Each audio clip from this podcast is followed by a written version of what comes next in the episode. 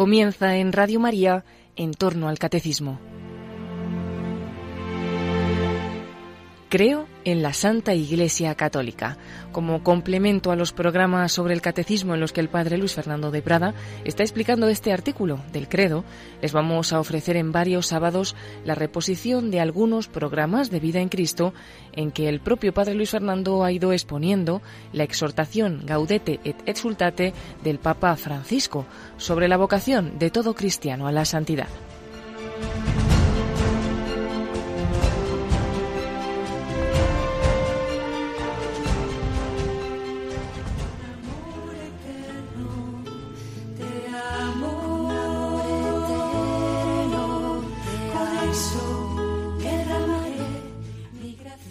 Cordialísimo saludo, muy querida familia de Radio María.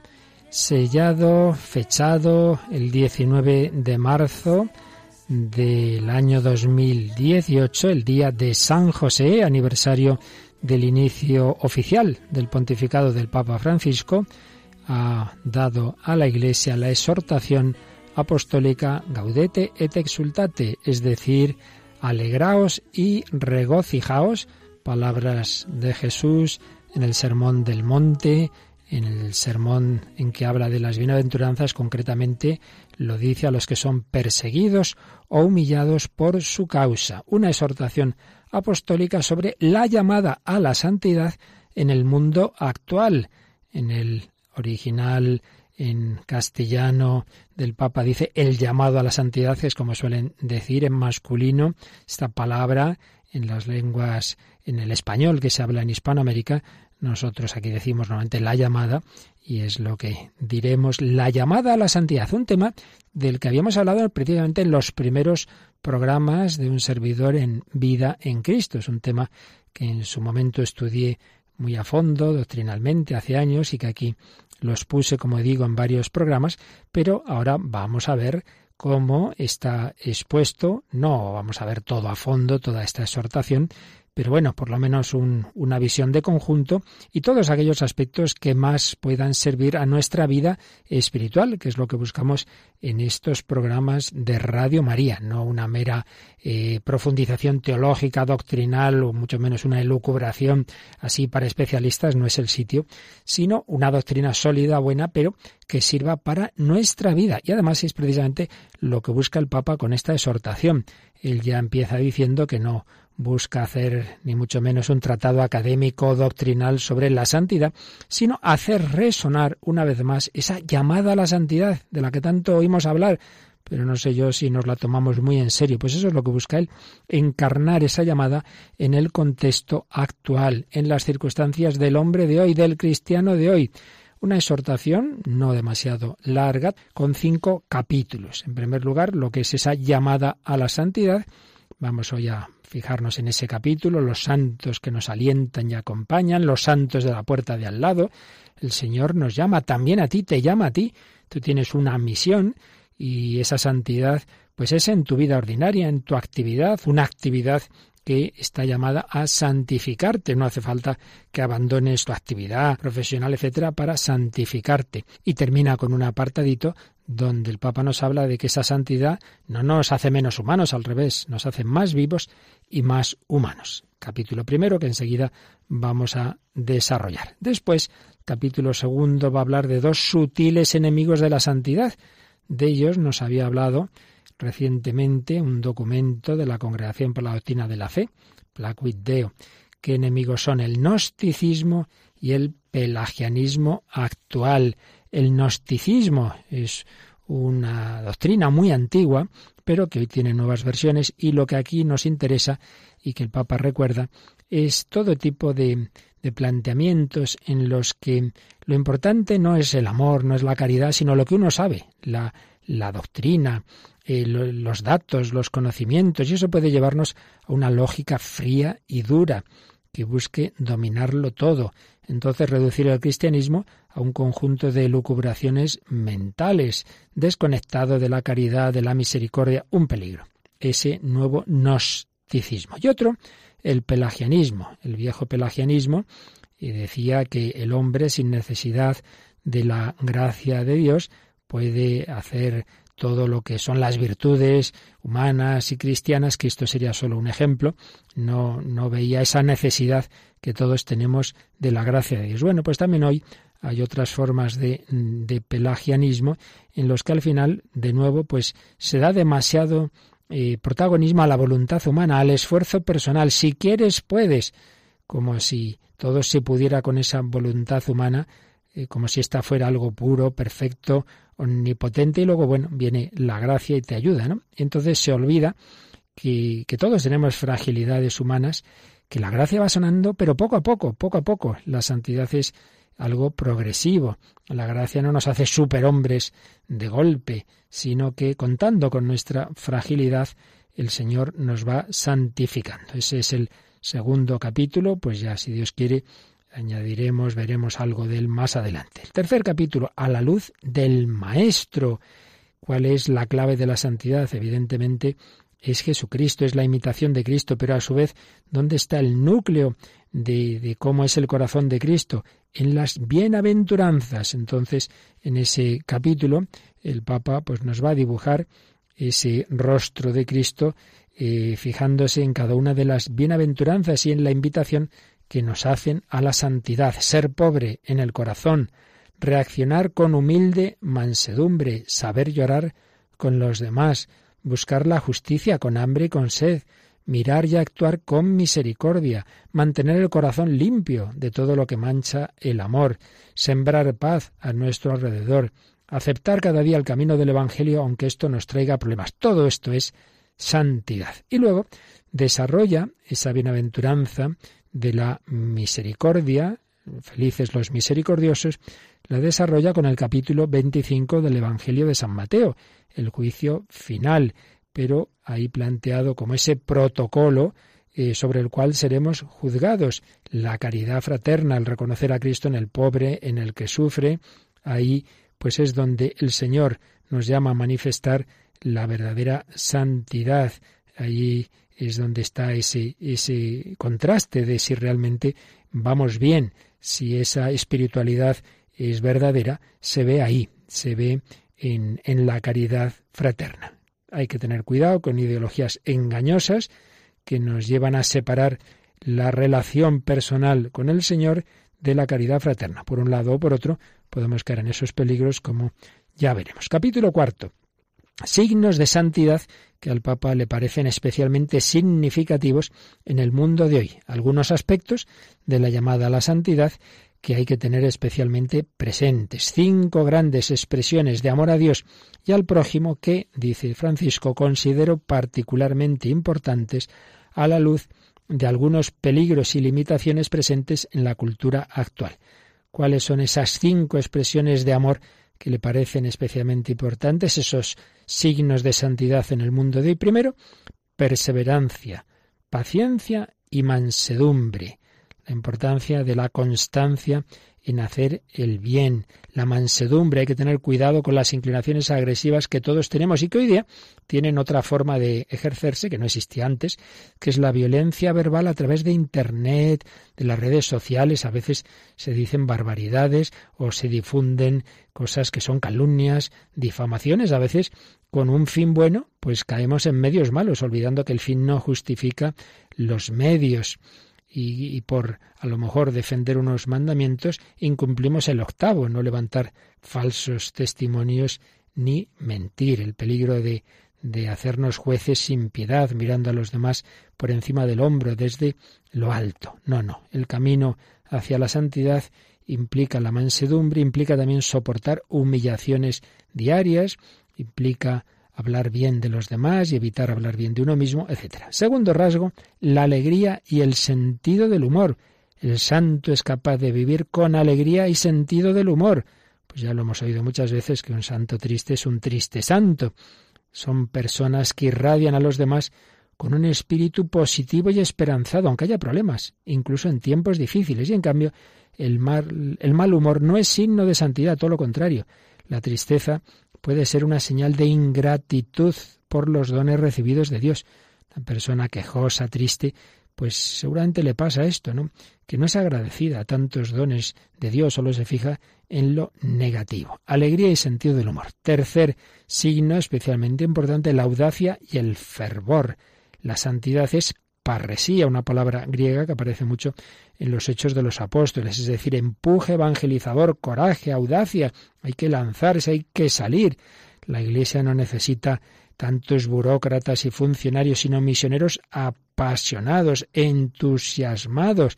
Así son los santos que nos sorprenden, que nos desinstalan. Cuarto signo, una santidad en comunidad. Dios no nos llama a ser francotiradores, no nos llama a ser unos místicos al margen de la vida común, al margen de la comunidad, al margen de la caridad. Pero quinto rasgo, eso va unido con la importancia de la oración, oración constante. No podemos vivir todo esto que estamos diciendo sin la relación con Dios, lo cual no quiere decir que tengamos que hacernos monjes. No, no, todos estamos llamados a ser santos también en medio del mundo, aunque tú no seas monje o monja de clausura. Importancia de la oración de súplica, de la oración de intercesión, etcétera. Esto era el capítulo cuarto, esos cinco signos especialmente significativos de la santidad en el mundo de hoy. Y finalmente el capítulo quinto, combate, vigilancia y discernimiento. Pues sí, la vida cristiana es una vida que se realiza en el combate. Y es que no nos olvidemos, hay un enemigo muy especial. El diablo no es ningún mito, no es un símbolo, no es una idea. Nos lo recuerda una vez más el Papa de los papas modernos que más ha hablado del demonio, desde luego, sin duda el Papa Francisco. Nuestro camino a la santidad es un combate constante y para un combate hacen falta armas. Las armas que el Señor nos da, la oración, la palabra de Dios, los sacramentos, eh, la caridad, las obras de caridad y muy importante el discernimiento, porque hay que tener cuidado, hay que ver si esto que yo estoy pensando viene del Espíritu Santo, viene de mí mismo, viene del mundo o viene del demonio. Discernimiento, un don que hay que pedir. Bueno, pues de todo esto nos habla esta exhortación, esta exhortación que desde sus primeras palabras quiere transmitir ese, ese gozo, esa alegría, alegraos, regocijaos, aunque lo estéis pasando mal, aunque os persigan, llamados a la santidad estos cinco capítulos. Vamos a, empezar con el primero. Vamos a, bueno, prácticamente a leerlo, comentando un poquito, subrayando lo principal. No podremos leer todo, pero bueno, lo que nos pueda parecer más útiles para todos. Pero vamos a comenzar pidiendo al Señor que nos dé esa conciencia que el Papa quiere renovar con esta exhortación de que tú, tú, tú que me estás escuchando, no el de al lado, no ese, ese personaje tan extraordinario, no ese monje, tú también estás llamado a la santidad. Bueno, el, monje también, ¿eh? pero, pero tú también. Ay, pero yo, pero si yo soy un pobrecillo, pues estupendo. Así se empieza, reconociendo nuestra pobreza, llamados a ser santos en nuestras circunstancias, con tu edad, con tus limitaciones, con tu historia, con tus pecados, con tus defectos, todos llamados a la santidad. Sed santos el Señor nos llama a ello. Vamos a pedir renovar esa conciencia de esa llamada y que esta exhortación y estos programas que hagamos sobre ella nos sirvan para tomarnos en serio esa llamada a la santidad.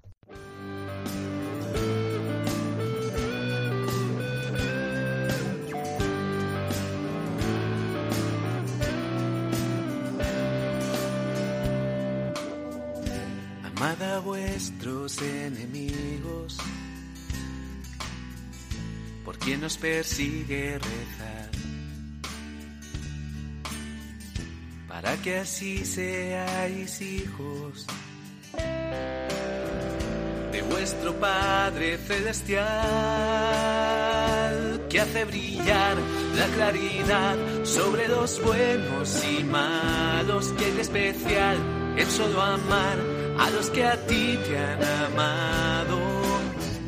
Estáis llamados algo más.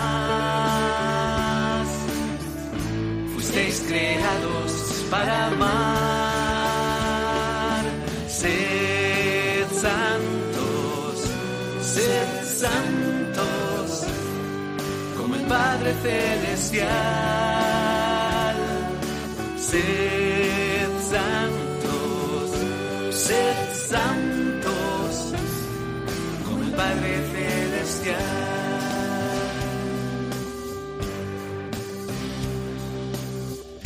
amad a vuestros enemigos,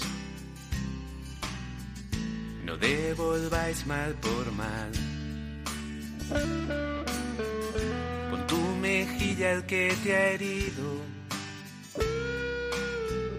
Al que te pide, dale pan, que el Padre da igual sobre los buenos y malos, que hay especial en saludar solo al que es tu hermano.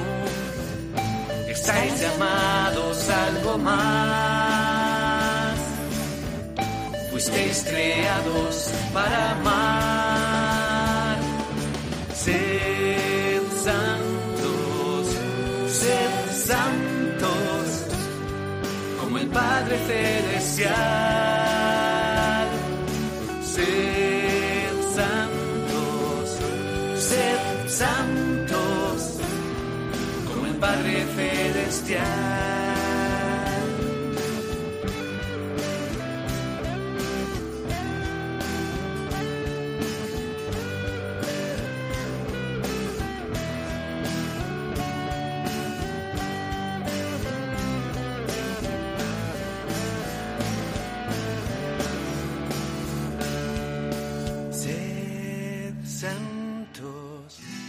Sed santos, como el Padre Celestial. Sed santos, sed santos, como el Padre Celestial. Como el Padre Celestial. Sed santos, esa llamada que Jesús nos hace a todos. Aquí estamos en Radio María, Vida en Cristo, en servidor Padre Luis Fernando, resumiendo, comentando un poquito esta exhortación del Papa Francisco, Gaudete te exultate, sobre la llamada a la santidad en el mundo actual. Hay dos primeros números, son muy breves, todos estos números de esta exhortación, de dos números de introducción, pero con unas ideas muy bellas. El Señor lo pide todo y lo que ofrece es la verdadera vida, la felicidad para la cual fuimos creados. Fijaos que aquí ya pues está resumido todo. El Señor lo pide todo, no un poquito, te pide todo. Todo tu corazón, toda tu alma, todos tus bienes, todo tu ser. Lo pide todo, sí, pero te ofrece mucho más. Te ofrece la verdadera vida, la felicidad para la cual fuimos creados. Porque ¿para qué nos ha creado Dios? Para unirnos con Él, que es el ser infinito, que es la verdad, la belleza, el amor y la unión con quien es todo eso en grado infinito, pues nos hace inmensamente felices. Eso es el cielo, y el cielo empieza en la tierra. Alegraos y regocijaos. Quien a Dios tiene, nada le falta. Por eso sí, es verdad, el Señor lo pide todo, pero te da mucho más. Por eso decía San Juan Pablo II, no tengáis miedo. Y Benedicto XVI insistía, Cristo no quita, te da, te da mucho más. Pues nos lo recuerda el Papa, la felicidad es lo que ofrece el Señor, la verdadera vida. Él nos quiere santos y no espera que nos conformemos con una existencia mediocre, aguada, licuada. Qué pena. ¿Cuántas veces existencias grises? Bueno, no ha sido ni bueno ni malo. Buena persona, no ha hecho daño. Hombre, pero no hemos sido creados para no hacer daño sino para hacer todo el bien posible, para dejar el mundo mejor de como lo encontramos, para repartir amor y alegría, animar a esta persona con la que te has encontrado. El Señor no quiere que tengamos una existencia mediocre, aguada, licuada, ¿qué tal? Tirando ahí con cara de, de pena. Pero hombre, que no puede ser, que estás llamado a ser feliz, llamada a la santidad, que, nos recuerda el Santo Padre, está presente en la Biblia desde el principio. Fijaos, el primer libro, el Génesis, cuando el Señor llama a Abraham en el capítulo 17, 1 del Génesis, dice, camina en mi presencia y sé perfecto. Sed santos, perfectos, como el Padre Celestial es perfecto, misericordiosos como el Padre Celestial es misericordioso, distintas formas de expresar una misma llamada a la santidad.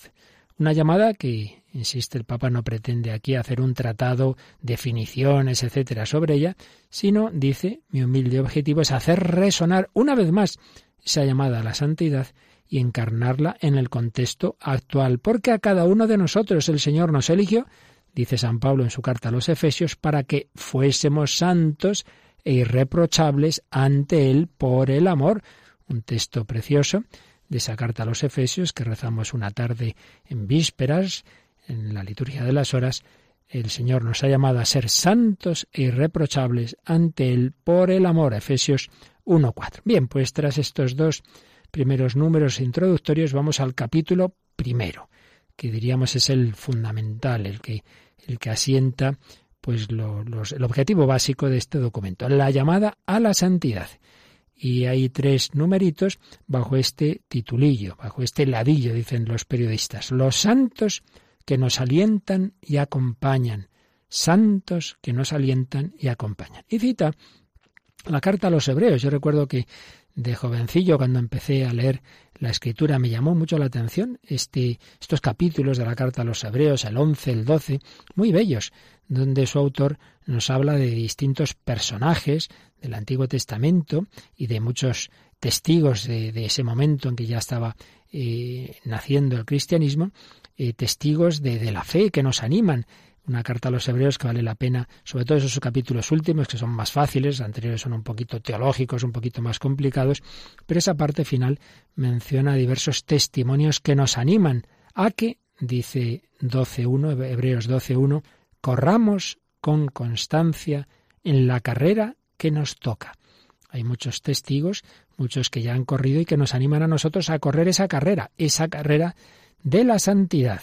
El Papa lo recuerda y señala que en esa carta se habla de Abraham, de Sara, de Moisés, de Gedeón y de otros personajes, pero sobre todo nos dice que tenemos una nube tan ingente de testigos, una nube ingente de testigos, Hebreos 12.1, que nos alientan a no detenernos en el camino, nos estimulan a seguir caminando hacia la meta. Pues a veces empezamos con mucho ánimo, un joven se entusiasma, seguir a Cristo, hacer el bien, yo no haré como todo el mundo, que va todo el mundo a lo suyo, no, yo quiero un trabajo para servir al prójimo, para ayudar al más necesitado, pero luego van llegando los golpes de la vida, va uno descubriendo que este te falla, el otro también, todo el mundo va a lo suyo, y al final dices, bueno, pues yo también tengo que sobrevivir, ya voy teniendo una edad, quedaron atrás esas ilusiones de la adolescencia, de la juventud, todo el mundo va a lo suyo, pues yo también, y al final pues nos detenemos, paramos de correr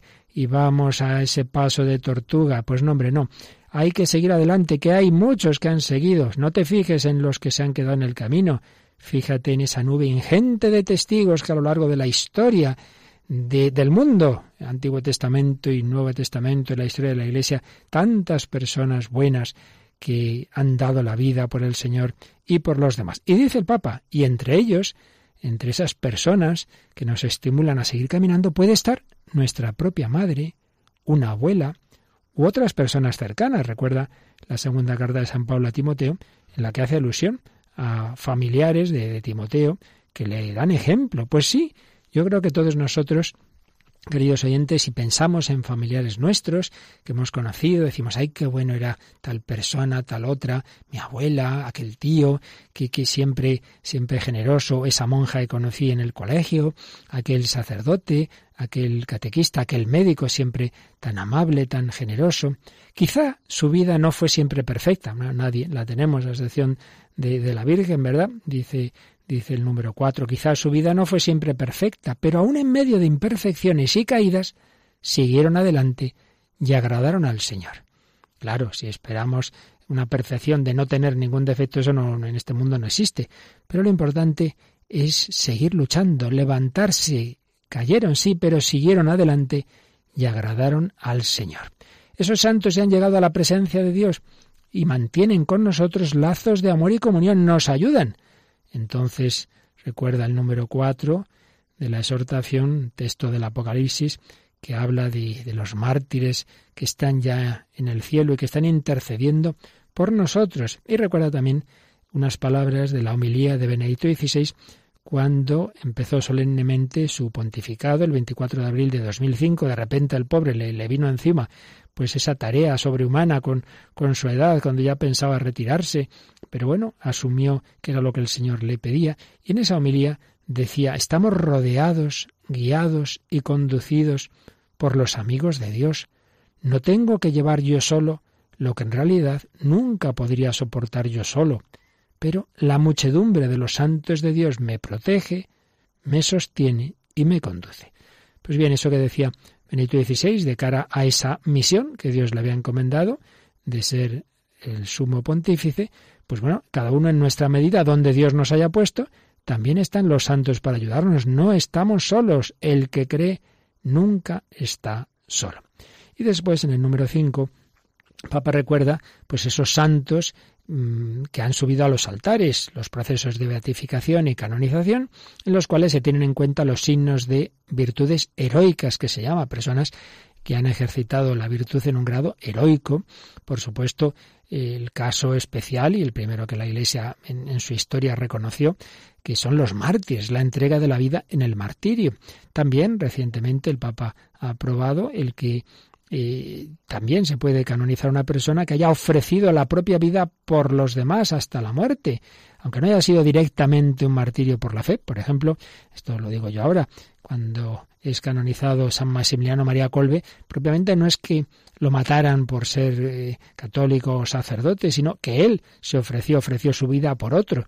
Pues es un caso de esto, es ofrecer la propia vida por los demás. Esa ofrenda expresa una imitación ejemplar de Cristo. Bien, estos son los casos así, digamos, como más grandiosos, los santos canonizados o beatificados, los mártires, pero vamos a un siguiente apartado que titula eh, la exhortación Los santos de la puerta de al lado. Una, una palabra, una, forma de decirlo así como muy sencilla, muy popular, los santos de la puerta de al lado. Número 6. No pensemos solo en los ya beatificados o canonizados. El Espíritu Santo derrama santidad por todas partes, en el santo pueblo fiel de Dios, porque, y aquí viene una cita del Vaticano II, fue voluntad de Dios el santificar y salvar a los hombres no aisladamente, sin conexión alguna de unos con otros, sino constituyendo un pueblo. Pues bien, el Señor ha salvado un pueblo, y en ese pueblo el Señor derrama esos dones, esas gracias de, de santidad, el Espíritu Santo derrama santidad por todas partes, y nadie se salva solo como individuo, sino que Dios nos atrae tomando en cuenta la compleja trama de relaciones interpersonales, claro, nos ayuda a unos a través de otros. Tú has recibido mucha ayuda de muchas personas en tu vida y el Señor también cuenta contigo para que tú ayudes a otros. Santidad en ese pueblo de Dios. Pues bien, dice el número 7 de Gaudete et Exultate, me gusta ver la santidad en el pueblo de Dios paciente. No hace falta que seas un misionero en Alaska como el Santo Padre Llorente, sino que tú también tienes una llamada a la santidad en tu vida ordinaria. Y pone estos ejemplos el Papa Francisco. Los padres que crían con tanto amor a sus hijos, esos hombres y mujeres que trabajan para llevar el pan a su casa. Me gusta ver la santidad en los enfermos, en las religiosas ancianas que siguen sonriendo. En esta constancia para seguir adelante día a día veo la santidad de la Iglesia militante. Esa es muchas veces la santidad de la puerta de al lado, de aquellos que viven cerca de nosotros y son un reflejo de la presencia de Dios. O para usar otra expresión, la clase media de la santidad. Es una expresión de un autor francés que cita el Papa Joseph Malegue pues sí, hay una santidad que digamos no es deslumbrante, no es pues lo que veíamos en Juan Pablo II, que es que es que vamos, le salía la santidad o la Madre Teresa que se le notaba enseguida, no, una santidad como más humilde, más escondida, pero que está ahí en tantas personas buenas, en esos padres de familia, en esa religiosa anciana que sonríe, en ese enfermo que no se queja, que ofrece su enfermedad, la santidad de la puerta de al lado. Puedes tener en tu, en tu bloque de vecinos una persona muy de Dios, muy santa y no darte cuenta esa clase media de la santidad. Pues bien, número 8, dejémonos estimular por los signos de santidad que el Señor nos presenta a través de los más humildes miembros de ese pueblo. Y cita a Edith Stein, Santa Teresa Benedicta de la Cruz, que recordaba que a través de muchas personas santas y místicas realmente se construye la verdadera historia.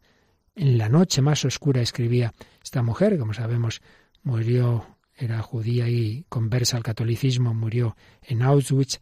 En la noche más oscura surgen los más grandes profetas y los santos. Pero esa corriente vivificante de la vida mística permanece invisible. Seguramente los acontecimientos decisivos de la historia fueron influenciados esencialmente por almas de las que nada dicen los libros de historia. Y ya si pensamos en nuestras vidas personales, dice, cuáles sean las almas a las que hemos de agradecer los acontecimientos decisivos de nuestra vida personal, es algo que solo sabremos el día en que todo lo oculto será revelado. Creo que es una idea, una cita preciosa de esta santa mujer alemana, Edith Stein, que decía que muchas cosas que ocurren en la historia, eh, realmente detrás de ellas había oración, había santidad, había almas místicas que por supuesto no aparecen en ningún libro de historia. Que tal acontecimiento, que tal momento de paz, que aquello que gracias a Dios se arregló, se debe a que había alguien ahí ofreciendo su vida.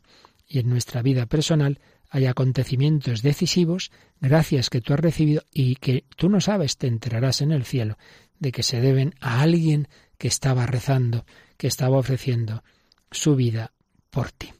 El número nueve de este apartado dice, la santidad es el rostro más bello de la Iglesia, pero también fuera de, de, los márgenes visibles de la Iglesia Católica, el Espíritu Santo, y aquí cita a Juan Pablo II, suscita signos de su presencia que ayudan a los mismos discípulos de Cristo. Y nos recuerda que hubo un acto ecuménico muy bello en aquel gran jubileo del año 2000, que fue pues uno de los momentos decisivos del pontificado de San Juan Pablo II, hubo un acto ecuménico ni más ni menos que en el incomparable marco del Coliseo de Roma, en donde se recordó a tantos mártires del siglo XX, no solo católicos, sino también ortodoxos, anglicanos y protestantes. Signos de santidad, una santidad que no solo se da en esas situaciones, en esas vidas como muy especiales, muy heroicas, sino signos de santidad que el Señor reparte también a la persona que puedes tener muy cerca de ti y que el Señor también quiere que tú seas santo, pero para ello lo principal es no desanimarse,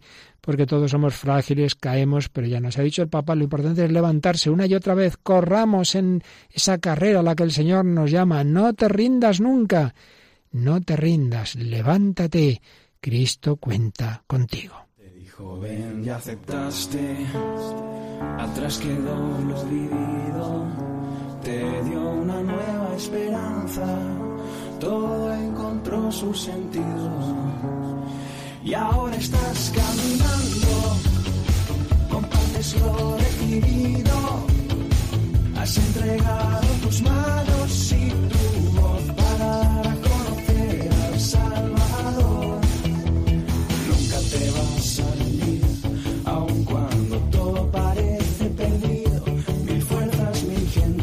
están contra ti, están contra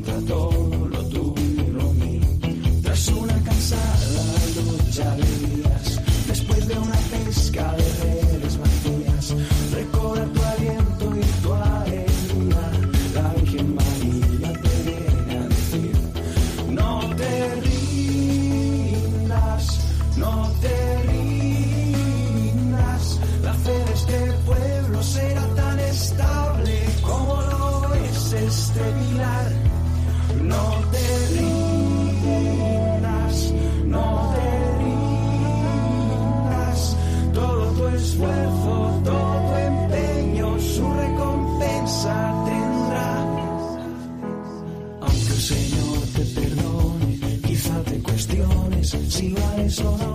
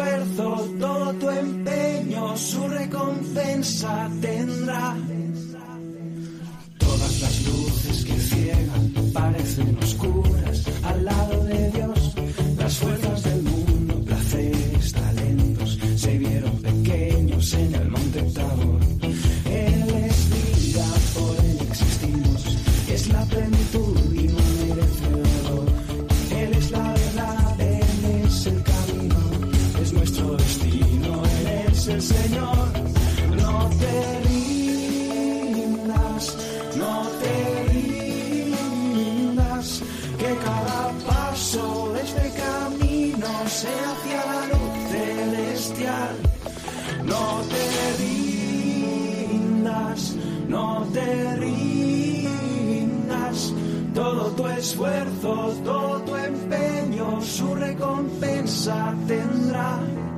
No te rindas. No, no te rindas, sigue adelante, confiando en el Señor, contando con su gracia, con la ayuda de los santos y de todos los hermanos. En la Iglesia tenemos esos medios para responder a nuestra vocación a la santidad. Aquí seguimos comentando esta exhortación del Santo Padre Francisco, Gaudete exultate, gozaos y alegraos sobre la llamada a la santidad en el mundo actual. Tras esos primeros puntos fundamentales, insiste el Santo Padre en que precisamente lo que busca con esta exhortación es recordarnos que esa llamada es para cada uno de nosotros, no es para no sé qué personajes especiales. También la llamada se dirige a ti, una llamada que está en el Antiguo Testamento, sed santos porque yo soy santo, y que desde luego está clarísima en el Nuevo, y que el Concilio Vaticano II pues destacó con fuerza, famoso texto de Lumen Gentium 5 que ya en otros programas eh, de aquí mismo en Radio María hemos estudiado a fondo. Y también decía el concilio, y lo recoge aquí el Papa a partir del número 11 de la exhortación, que sí que todos estamos llamados a la santidad, pero no todos por el mismo camino y no al mismo tipo de santidad. En esto a veces nos hacemos líos y nos desanimamos, claro, porque a veces uno ve algunas formas de santidad y dice, madre mía, yo eso, vamos, ni, loco haré eso, yo nunca, incapaz, incapaz. Bueno, ¿y quién te ha dicho que tú tienes que hacer lo que hacía ese santo que estaba ahí subido en una columna o otras cosas especiales? Por eso dice el Papa que hay testimonios que son útiles para estimularnos, para motivarnos, pero no para que tratemos de copiarlos, porque eso hasta podría ser negativo, podría alejarnos del camino único y diferente que el Señor tiene para con nosotros. Recuerdo, por ejemplo, cuando se está eh, empezando a convertir, a acercarse a Dios, Íñigo de Loyola está leyendo las vidas de los santos y entonces al principio, claro, de una manera como muy espontánea, decía, ah, pues si San Francisco hizo eso, yo también lo tengo que hacer. Santo Domingo hizo aquello, yo también. Bueno, luego ya se dio cuenta de que eso no era el camino verdadero, que, que una cosa es que el Señor le pidiera algo a San Francisco, a Santo Domingo y otra cosa lo pidiera a San Ignacio. A él le pidió otras cosas distintas. Cada uno tenemos un camino de santidad. Y lo importante es que cada creyente discierna su propio camino y saque a la luz lo mejor de sí, aquello tan personal que Dios ha puesto en él, y no en cambio que se desgaste intentando imitar algo que no fue pensado para él. Todos estamos llamados a ser testigos, pero existen muchas formas existenciales de testimonio, y así lo han reconocido todos los grandes maestros espirituales como San Juan de la Cruz, que él decía, bueno, que su misma doctrina y sus versos estaban escritos para que cada uno los aproveche según su modo, porque la vida divina, decía también el gran doctor Carmelita, se comunica a unos en una manera y a otros en otra. Dentro de las diversas formas de santidad, el Papa quiere destacar eh, el genio femenino, una expresión que ya era de San Juan Pablo II, los estilos femeninos de santidad, mujeres que, que, que el Señor, que el Espíritu Santo realmente suscitó en épocas en que muchas veces la mujer era relegada, mujeres como Santa Hildegarda de Bingen, Santa Brígida, Santa Catalina de Siena, nuestra Santa Teresa de Ávila o Santa Teresa, Santa Teresita de Lisieux, del Niño Jesús, o tantas otras mujeres, dice el Papa, desconocidas o olvidadas, pero que han sostenido y transformado familias y comunidades. Sin duda que sí, cuántas personas buenas, y yo pienso en tantas mujeres buenas que he conocido en pueblos, en parroquias, en familia, qué buena era aquella persona, aquella otra, aquella tía mía, siempre tan, tan cercana, tan, tan cariñosa. Pues sí, claro que sí. La gracia de Dios ha sacado mucha santidad y también en ese genio femenino. En cualquier caso, cada uno por su camino, dice el Santo Padre, deberíamos todos estar entusiasmados y alentados para que cada uno lo dé todo para crecer hacia ese proyecto único e irrepetible que Dios ha querido para él desde toda la eternidad. Hay una cita preciosa en el profeta Jeremías que le dice Dios, Jeremías 1.5, antes de formarte en el vientre te elegí, antes de que salieras del seno materno te consagré. Pues bien, esto, querido oyente, es también para ti. Así se titula el siguiente apartado, también para ti, a partir del número 14. Para ser santos no es necesario ser obispos, sacerdotes, religiosas, religiosos, es una tentación pensar que la santidad está reservada solo a algunos, solo a aquellos que pueden evadirse, tomar distancia de las ocupaciones ordinarias. Mira, yo me meto en un monasterio, me voy de retiro, y toda mi vida dedico mucho tiempo a la oración, pero como yo en cambio no puedo, porque yo tengo que trabajar, entonces yo no puedo ser santo. No es verdad. Todos estamos llamados a ser santos. ¿Cómo? Viviendo con amor, y ofreciendo el propio testimonio en las ocupaciones de cada día, allí donde cada uno se encuentra.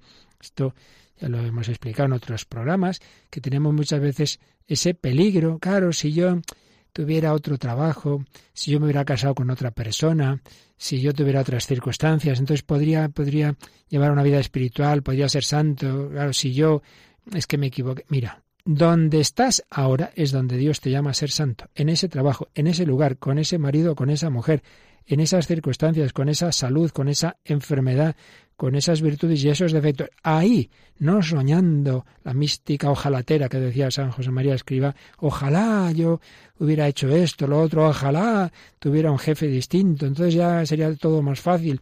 Y el sacerdote dice, ay, yo me equivoqué, me tenía que haber casado. Y el casado dice, ay, yo me equivoqué, tenía que haber sido monje. Todo el mundo piensa que se ha equivocado y que la cosa está en cambiar de circunstancias, que no está ahí, que está en tu corazón. Por eso dice el Papa, ¿eres consagrada o consagrado? Sé santo viviendo con alegría tu entrega. ¿Estás casado? Sé santo amando y ocupándote de tu marido o de tu esposa como Cristo lo hizo con la Iglesia. Eres un trabajador, sé santo cumpliendo con honradez y competencia tu trabajo al servicio de los hermanos.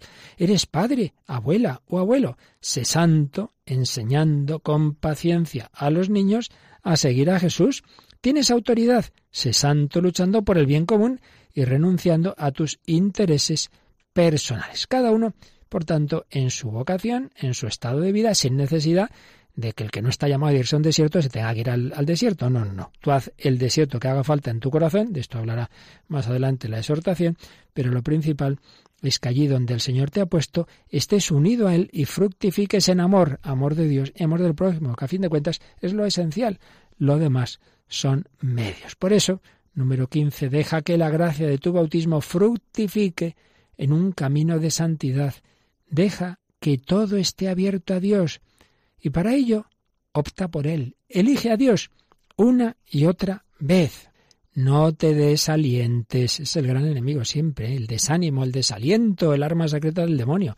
Ay, es que ya no puedo, es que lo he intentado tantas veces, esto no es para mí. No te desalientes, porque tienes la fuerza del Espíritu Santo para que sea posible. Y la santidad es el fruto del Espíritu Santo en tu vida pero es que yo soy muy débil. Yo creo que la frase que más veces oímos los sacerdotes, cuando viene una persona a hablar, a confesar, a, direcciones espirituales, yo es que soy un desastre, soy un desastre, dice el Papa. Cuando sientas la tentación de enredarte en tu debilidad, levanta los ojos al crucificado y dile, Señor, yo soy un pobrecillo, pero tú puedes realizar el milagro de hacerme un poco mejor. Pues sí, yo creo que está muy bien este, este consejo. Si es que he vuelto a meter la pata, pues mira a Jesús y dice, mira Señor, yo soy, soy un desastre, vale, vale, aceptemos la palabra, pero no con desánimo, soy un pobrecillo.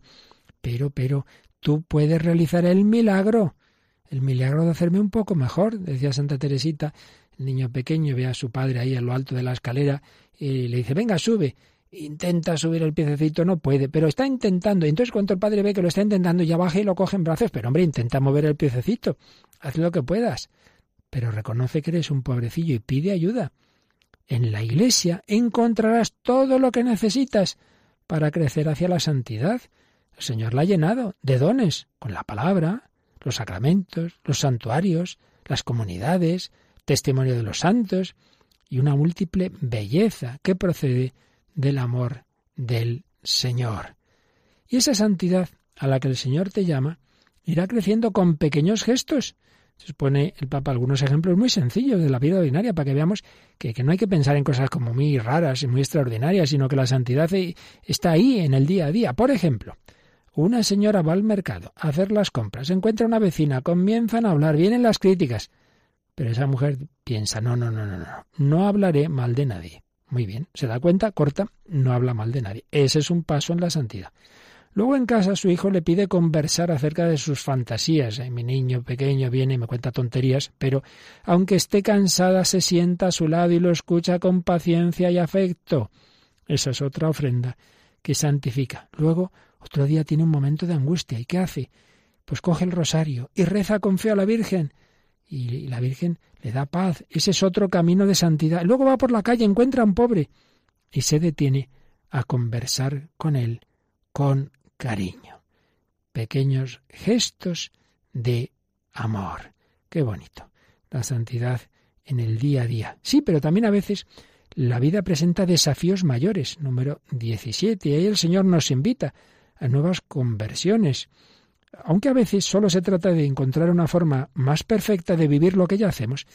Y aquí recuerda a San Francisco de Sales que decía hay inspiraciones que tienden solamente a una extraordinaria perfección de los ejercicios ordinarios de la vida. El Señor te puede inspirar pues a hacer extraordinariamente algo que en sí mismo es algo ordinario, pues eso también.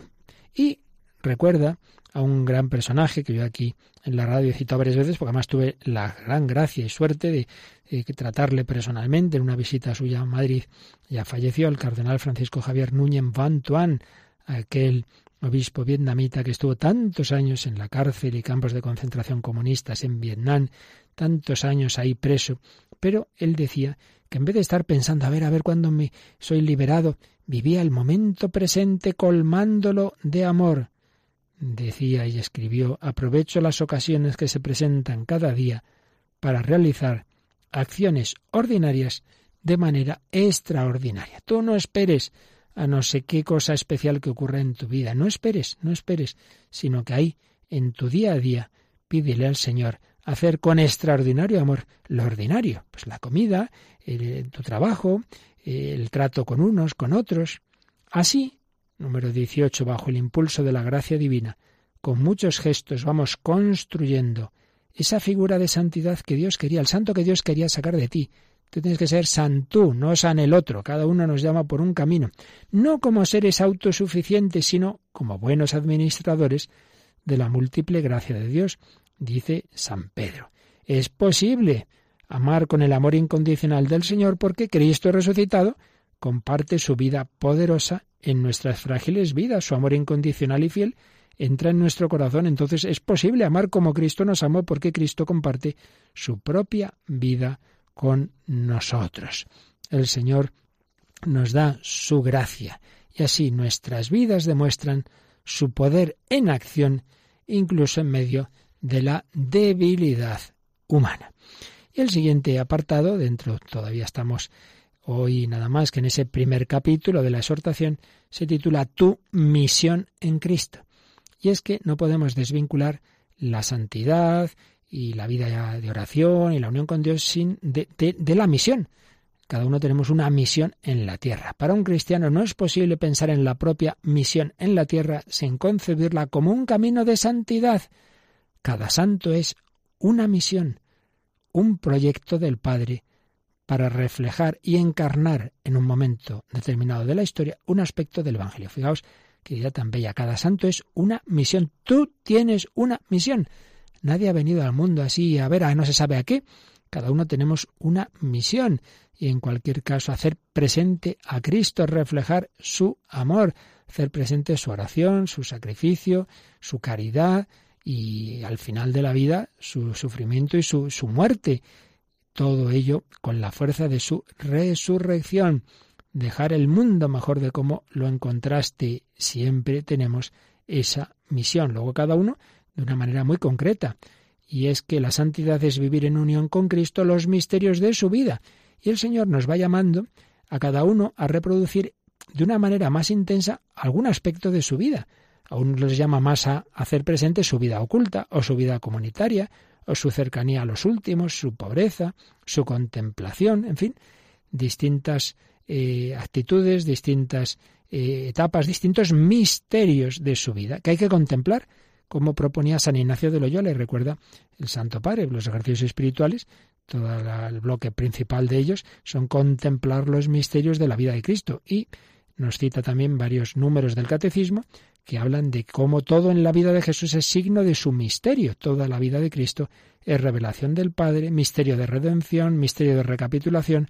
Todo lo que Cristo vivió podemos vivirlo en Él y Él en nosotros. En definitiva, aquello a lo que estamos llamados es a que Cristo ame en nosotros. No soy yo quien vive, es Cristo quien vive en mí. No soy yo quien ama, sino el corazón de Cristo quien ama en mí. Porque la santidad no es sino la caridad plenamente vivida. La santidad se mide por esa estatura de Cristo, esa estatura que Cristo alcanza en nosotros, por el grado eh, con que, con la fuerza del Espíritu Santo, por supuesto, modelamos nuestra vida según la suya. Cada santo es un mensaje que el Espíritu Santo toma de la riqueza de Jesucristo.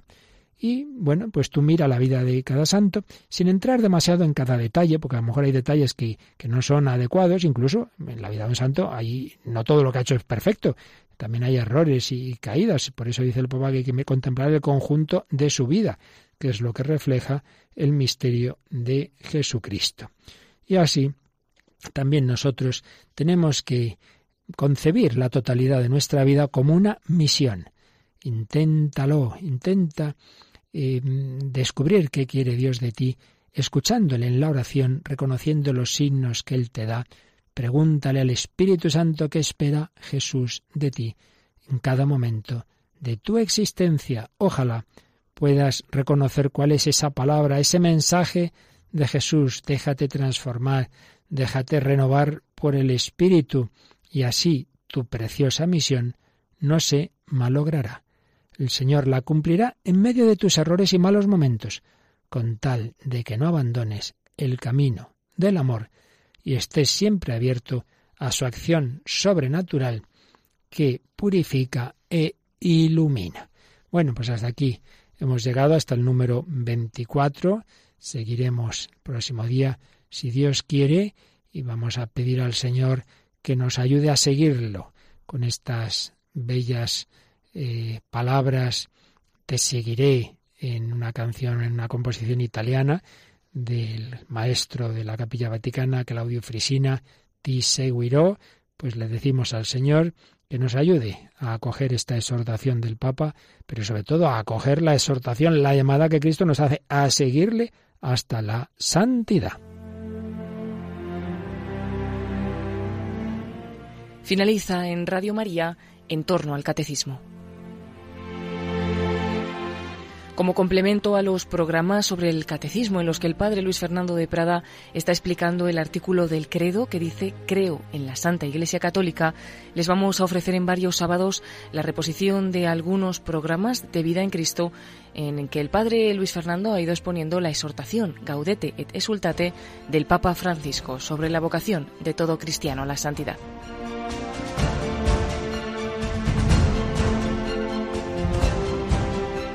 Hoy han escuchado el primero de estos programas. Podrán seguir escuchando esta serie en los próximos sábados.